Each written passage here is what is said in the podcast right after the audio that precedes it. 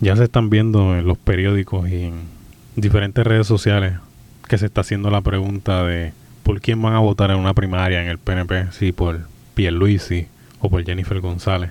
Es increíble la limitada cantidad de opciones que tenemos para poder elegir un, un líder en el país. Siempre he pensado que nos dan esta falsa idea de libertad y que tenemos el derecho de escoger a quién nos va a dirigir, quién nos va a gobernar, pero las opciones son tan y tan limitadas que ni siquiera parece algo justo. Pues ahora al parecer Jennifer González va a ser la que va a estar compitiendo con Pierre Luisi. Hay mucha gente que tiene cosas en contra de Jennifer González. Yo en realidad tengo problemas con todo, con la política en general. Pero mucha gente se desvía en cuestión al tema de plantear cuáles son las cosas que no te gustan o las cosas que no le convienen al país en general de tener a esta persona gobernando. Creo que Jennifer González es una de las víctimas de muchísimos ataques de parte de otros partidos y de gente que ni tan siquiera vota, donde siempre se le acusa de, de fea y de gorda yo creo que mucha gente está cometiendo un error tratando de pintar a esta persona como, como fea y gorda. Que está sobrepeso, pues es evidente. De que sea fea, pues es una opinión. La, belleza es relativa. Y en estos momentos, precisamente, está en el proceso de casarse. Mucha gente está criticando eso también. debo admitir que el timing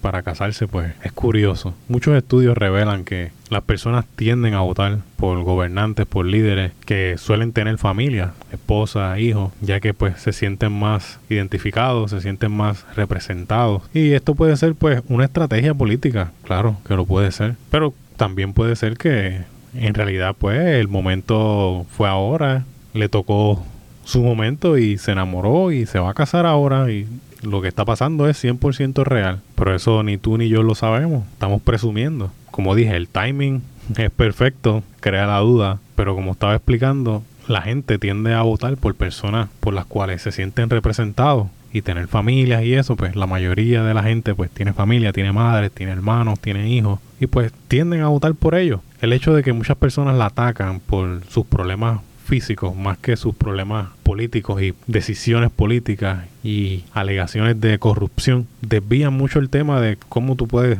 sacar a un político que, que tú entiendes que no conviene para el país. Estás creando que esta persona, los medios de comunicación, las redes sociales, todo el enfoque como tal esté en que a ella no la quieren gobernando por ser fea y gorda. Cuando la realidad es que tiene muchísimos otros problemas, muchos problemas de los cuales es más inteligente atacar y demostrarle el por qué no es, no es la gobernante para nosotros. Pero el hecho de que tantas personas y tantos medios la están acusando de esta manera y la están señalando por ser fea y gorda, pues provoca que gente que se identifica como fea y como gorda, pues el día que vayan a votar se sientan identificados con ella, porque eso es lo único que se ha dicho de ella, no se ha dicho nada malo políticamente, ni que ha sido corrupta, ni nada de eso. Y el día de la votación, pues votan por la persona por la cual se sientan identificadas y el tiro les va a salir por la culata. Lo que quiero decir con esto es que si al momento de tú hablar sobre Jennifer González, hablas sobre todas las cosas que ella ha pasado por alto, sobre las que ella ha sido cómplice, sobre las muchas alegaciones que hay de corrupción, y me da eso como base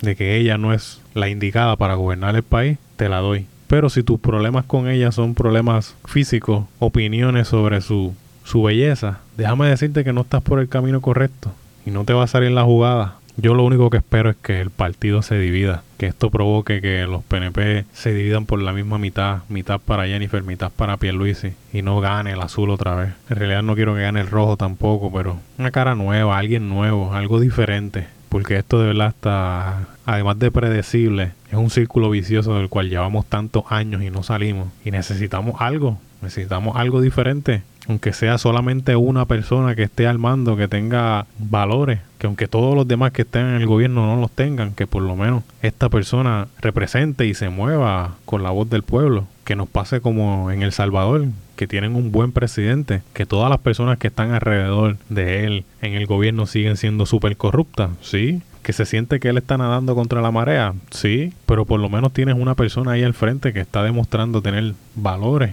y que está tratando de poner el, país derecho otra vez en ruta. Pero esto de tener tanta gente corrupta y todos en el mismo bando y todos jalando para su lado y nada para acá, y cada vez que hay que cortar se corta del lado de acá, pues se hace cada vez más difícil para que el puertorriqueño promedio pueda vivir en esta isla. Como había hablado hace tiempo en un podcast, el puertorriqueño no va a poder vivir en Puerto Rico. Nos vamos a convertir en Estado y no nos vamos a convertir en el Estado que ustedes piensan. Nos vamos a convertir en un Estado como Hawái, peor Estado de todos, donde vive todo el mundo menos los hawaianos, que no pueden vivir porque no pueden pagar. Nada, piensen mejor cuando vayan a atacar a un político. No lo ataque por sus problemas físicos y atáquenlo con cosas objetivas. No lo ataque con opiniones. Juega inteligente.